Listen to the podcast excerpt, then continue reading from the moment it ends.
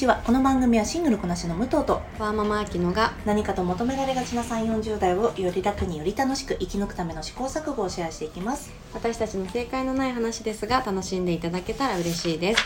毎朝6時に配信をしています。はい、はい。今日はあきちゃんからテーマお願いします。はいお願いします。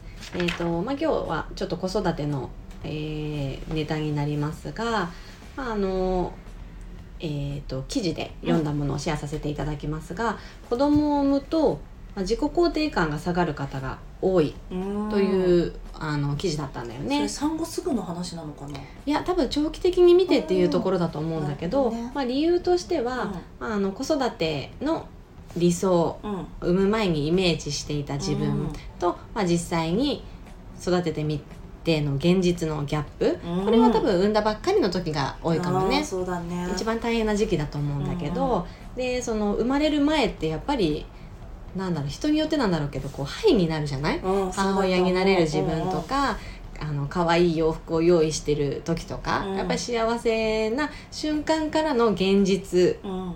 はやっぱりねギャップが発生するよね。うん。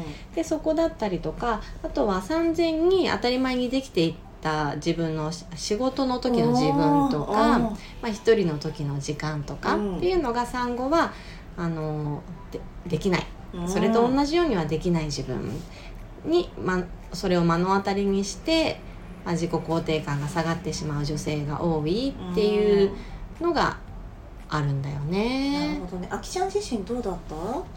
私も、あのあでも私の場合はその子育てに夢を持ってなかったので、うんうん。もう最初から大変なものっていうか覚悟って言ったらちょっと大それてるけど、うん定感があったのかな？そうだね、でそんなあのマタニティハイでもなかったし、うん。うんどちらかというとブルーだったから。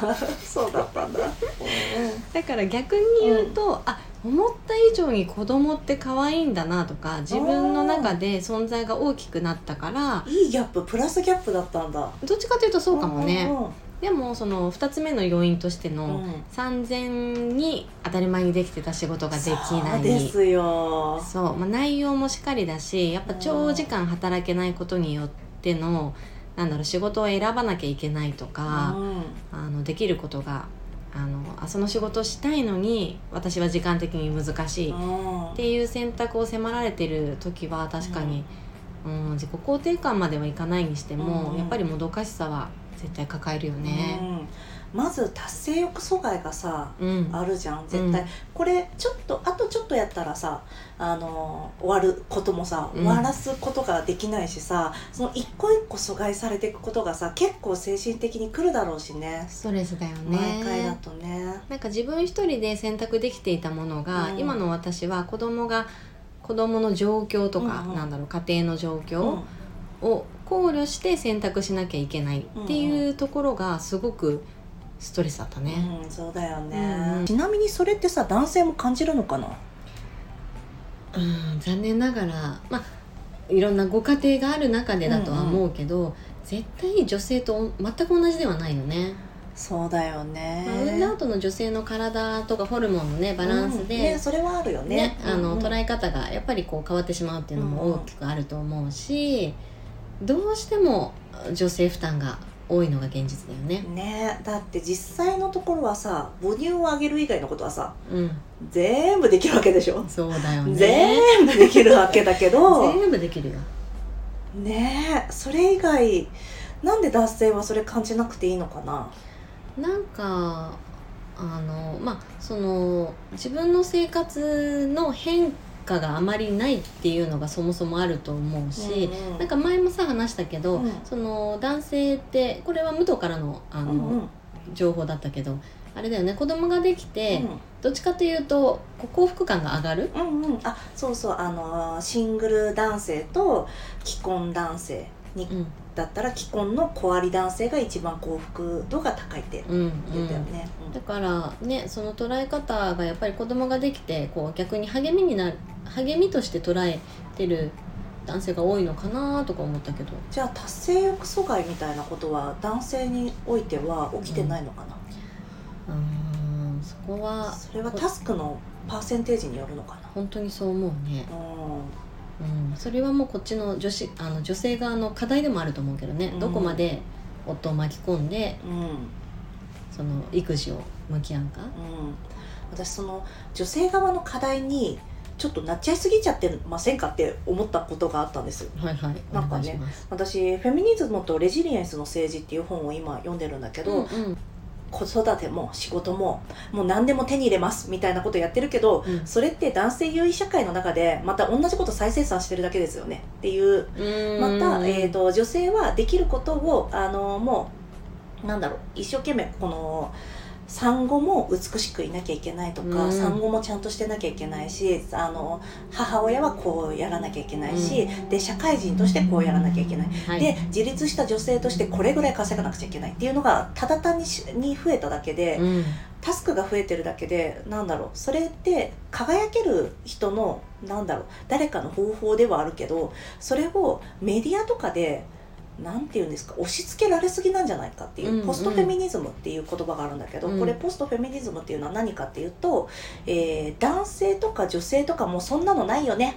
もう私たちってフェミニズムとかとは無縁のもう男性優位社会が終わった世界に生きてるよね。っていう考え方なんだけど、そうそういうポスフェミ的な考え方を私たちは植え付けられすぎているっていうのがあると思うんですよね、うんうん。だからさこの女性がさ今あきちゃんみたいにまあご自身のね考えだと思うんだけどこのいや女性側の課題でもあると思うんですっていうのは、うん。全然私から旗から見る私から言えば、いや男性側の課題でしかないって私は思うんですそうだね。そうなのにやっぱり女性はこれもやらなきゃいけないし夫も育てなくちゃいけない。で夫がうん。いい、あの育児をしてくれるパートナーを見つけなきゃいけない。それを見つけられなかったら自己責任みたいなのがありすぎちゃうと思うんですよね。ありすぎちゃう。だってそうだから男性当事者うん意識がやっぱ低いもん、そうでしょう、うん。そんなことをなんだろうな。そのその社会の枠組みは変えないままにその中身だけで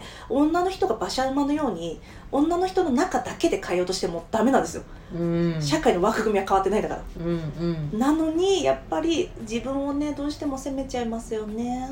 なんかあの、うん。若若菜さん？あれ？若菜さん。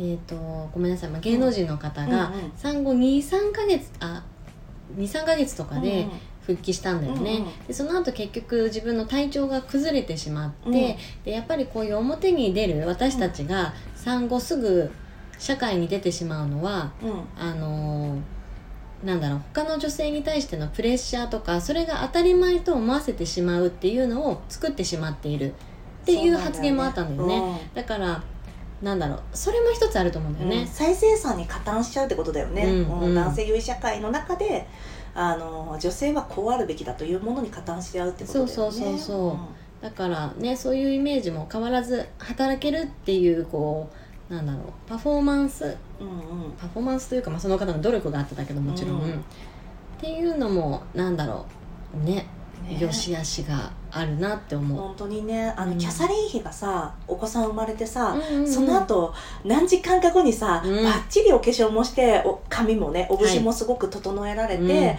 あの皆さんの前に赤ちゃん抱いて出てきた時にはたまげたよね。本当にね本当にびっくりした。させてくれよって本当にそれが公務って言うんだったら何？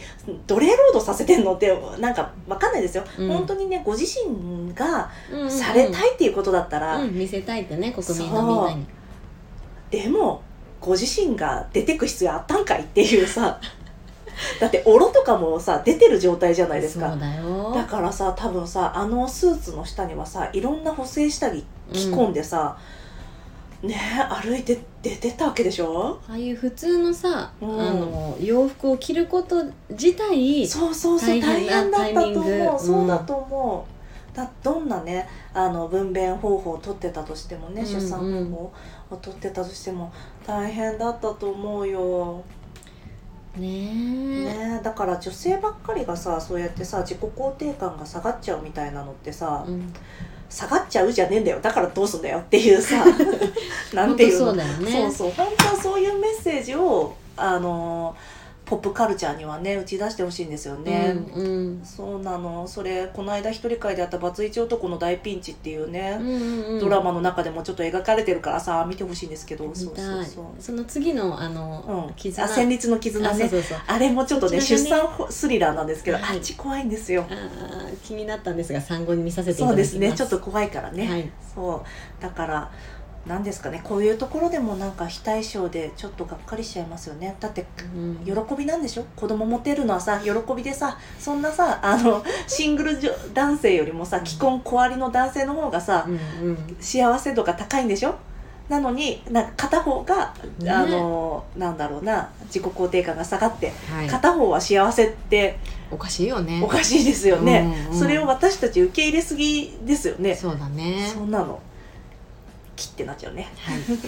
またスイッチ入りましたね。ねそう。ねというところでしょうか。うん。なんかあんまり私たちそんな受け取らないでいきたいね。うんうん本当だね、そうなんかまた私たちが受け取っちゃうことが、うん。次の世代の子にねつながんないといいなと思ってるしね、うん、助けが欲しい時はちゃんと声に出してね言えばいいし。あと助けがね助けてって言わなくてもうんやれよっていうのはさあのわがままみたいに今なってるじゃん、うん。そんな察してちゃんでしょそれはみたいにふうんうんなふうになってるじゃん、うん。いやそうじゃないでしょって、うん 自分の子供だよって。